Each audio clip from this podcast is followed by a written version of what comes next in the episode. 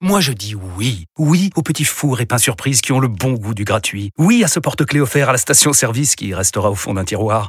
Oui à une pizza achetée, la deuxième offerte, parce que celle offerte est toujours meilleure. On préfère tous quand c'est gratuit. Chez Skoda, profitez de deux mois de loyer offert sur une sélection de modèles jusqu'au 31 mars. Portes ouvertes ce week-end. Skoda. Deux loyers offerts après premier loyer en LLD 37 mois sur toute la gamme Skoda, Orenia et Enya Coupé, c'est accord par Volkswagen Bank. Détails sur skoda.fr. Au quotidien, prenez les transports en commun. Vous écoutez RMC. Fred, Fred, moi j'ai une question, toi qui es dans les secrets de, de Carlo Ancelotti. Euh, on, je le vois très énervé en ce moment avec Vinicius. euh, Il, Alors justement, il y, a, il y a quelque chose. T'as raison, Oussem, d'en parler. Raconte tout ce qui se passe parce que là, euh, là, c'est le sujet en Espagne euh, ce soir, aujourd'hui. On a commencé à en parler lundi, mais ça a pris une autre dimension aujourd'hui à Madrid, mon cher Fredo.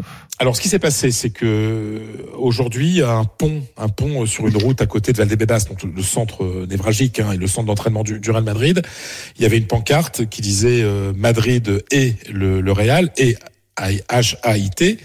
Euh, Ah. Et en dessous un mannequin, euh, quel- un mannequin qui représentait un, un joueur avec le maillot de Vinicius, donc Vinicius pendu au pont.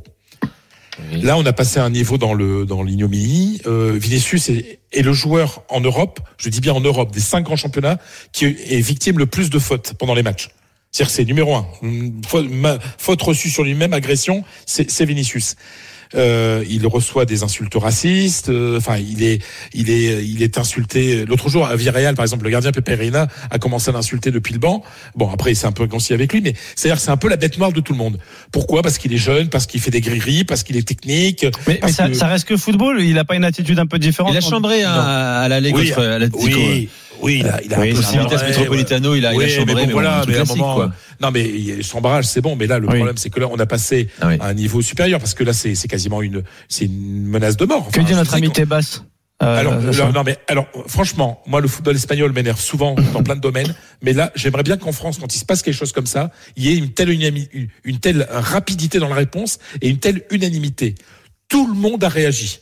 Tebas, la Liga, euh, la Fédé, euh, le secrétaire d'État au sport, euh, l'association des footballeurs professionnels, et la justice, c'est-à-dire il y a ce qu'on appelle le comité anti-violence qui est un truc euh, qui il y a une réunion lundi au parquet espagnol, c'est-à-dire c'est c'est euh, comment dire un organisme à mi-chemin entre euh, le, le- les organismes sportifs et, et le gouvernement et la justice. Voilà, c'est un comité de un comité qui est chargé de lutter contre la violence, mais toute forme de violence, la violence raciste, la violence d'insulte, Ouais. la violence qu'on appelle le, le, le, mépris pour l'autre, le, le dénigrement de de, de l'autre, etc. Donc et, et lundi il y a une réunion d'urgence convoquée pour traiter le à le cause cas de Vinicius ce, à cause de ce, à de la- cause de ce qui s'est passé aujourd'hui en disant Ouais. là c'est c'est et moi je trouve ça très bien Oui, mais une telle réaction tout de suite parce qu'il y aura des sanctions euh, voilà et et je pense et là je pense qu'il y a un mea culpa à faire du côté de la presse espagnole vous savez en Espagne il y a tous ces débats les, ce qu'on appelle les tertulias et ça fait quand même des, des mois et des mois euh, voire des années euh, que on accuse beaucoup Vinicius c'est-à-dire les anti-Madrid disent que Vinicius provoque, etc. euh, Que finalement, quand il quand il reçoit un tacle violent, bah c'est bien fait pour lui, il a qu'à pas faire de gris-gris, euh, etc. Donc il y a une sorte, ce qu'on appelle en espagnol, el caldo de cultivo, une sorte d'ambiance négative autour de de Vinicius.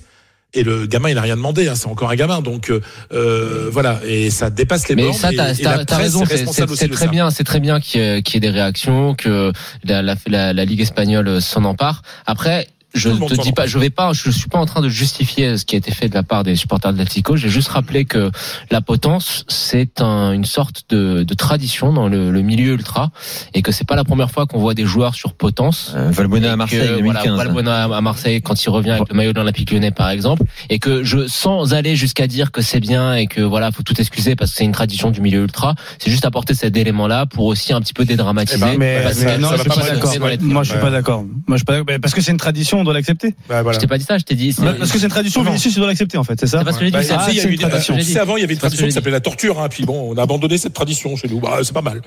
D'ailleurs, je rappelle qu'à l'époque, dit, après la potence, le, le supporter qui a été euh, ciblé euh, a été jugé. hein, il a pris quand même euh, trois mois de prison avec sursis, hein, interdiction Ouais, de jeu oui. pendant six mois. Très bien. Mmh. Mais, mais Donc Fred, rien un jugement. Fred, est-ce que bah, il y a eu quand même beaucoup de, de grands dribbleurs en Espagne, même ces dernières années, etc.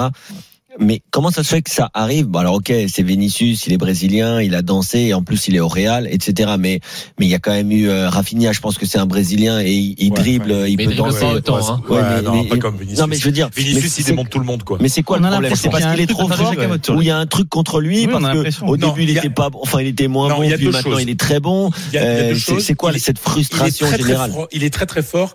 Il énerve beaucoup. Parce que quand t'es supporter d'une équipe qui est face à Vinicius, Vinicius, il te, il te, il te démonte les joueurs d'en face. est-ce qu'il. C'est- est, il est est- réputé pour simuler? Non, non. À l'image, tu sais, Valbuena alors, était beaucoup sifflé à l'époque un à cause petit de peu, ça, tu vois. Un, un- un petit peu. Et je sais que Ancelotti lui avait dit, à un moment, il faut que tu acceptes des choses et que tu, tu réagisses pas au quart de tour dès qu'un mec te touche. C'est-à-dire que c'est pas tellement qu'il simulait, c'est qu'il réagissait à chaque fois qu'on le touchait. Et Ancelotti lui a expliqué que bah, les tacles et tout ça euh, faisaient partie du foot et qu'il fallait pas non plus en rajouter à chaque fois. Mais là, c'est devenu trop. Il est devenu la bête noire. Mais aussi, si Vinicius était dans un autre club, ce serait plus facile. Mais il est au Real. Et le Real, comme c'est le club le plus aimé, c'est aussi le club le plus détesté. Oui. Puis le Real, ils viennent de gagner la Liga, ils viennent de gagner la Ligue des Champions. Et donc, automatiquement, euh, vous savez, en Espagne, il n'y a aucun club qui est autant détesté que le Real. Vraiment. C'est-à-dire, la plupart des gens aiment le Real, mais ceux qui l'aiment pas le détestent vraiment. Parce que c'est le grand club qui gagne toujours. Donc, Vinicius, il est un petit peu le symbole de ça. Donc, euh, et il y a une partie de la presse qui est clairement anti-Real en Espagne. C'est un, c'est une, c'est une, c'est une chose qui. C'est la structuration de la presse en Espagne qui est partisane. C'est, c'est Ah bah, elle est partisane et puis surtout elle est très nombreuse quoi. Il y a quatre quotidiens nationaux de tirage national. C'est quand même, euh, il y, a- il y a quand même un problème euh, récurrent aussi euh, euh, sur euh, sur le racisme dans, dans Alors malheureusement pas tant dans que ça. certains Alors, pays. euh, alors je vais te dire pas tant que ça en Espagne parce qu'ils ont bien lutté depuis de nombreuses années et là Ok. euh, euh, euh, c'est pour ça que ça a été un peu surprenant ce qui s'est passé à Valladolid euh, euh, il y a peu de temps mais après parce que maintenant c'est-à-dire qu'il y a des observateurs de la Liga depuis 4-5 ans dans chaque stade et dès qu'il y a euh, des insultes quelles qu'elles soient c'est-à-dire tout ce qui est du mépris pour le pour l'être humain euh, les types sont, euh, il y a des rapports faits par les gens de la Liga qui sont là pour écouter ce qui se dit dans les stades, et il y a des, euh, et la Liga demande euh, à Ça, ce qu'on retrouve bien. ces gens-là et qu'on les expulse. Il y a, il y a 13 supporters du Real Madrid, des abonnés, qui lors d'un match euh, Real euh, Barça avaient traité pendant tout le match Messi de d'attardé mental, et ils ont été identifiés et expulsés de, du, du Real Madrid. Ouais. Donc il y a une vraie politique, c'est-à-dire qu'il y a eu de gros problèmes de racisme pendant de nombreuses années, mais à partir du moment où vous avez des grands clubs comme le Real et l'Atlético qui ont tout simplement éliminé les ultras de, de leur stade, avec des menaces qui, je, je vous rappelle quand même que Joan Laporta, on peut dire ce qu'on veut de lui. Pendant un an, lui et sa famille ont été protégés par la police parce qu'ils étaient menacés par les, les ultras des Boychus Noise parce qu'ils les avaient interdits de stade. Je vous rappelle que la, la, la tombe euh, de Pitina, la, la femme de, de Florentino Pérez, a été profanée par des ultras sourds parce que Florentino les avait virés du stade.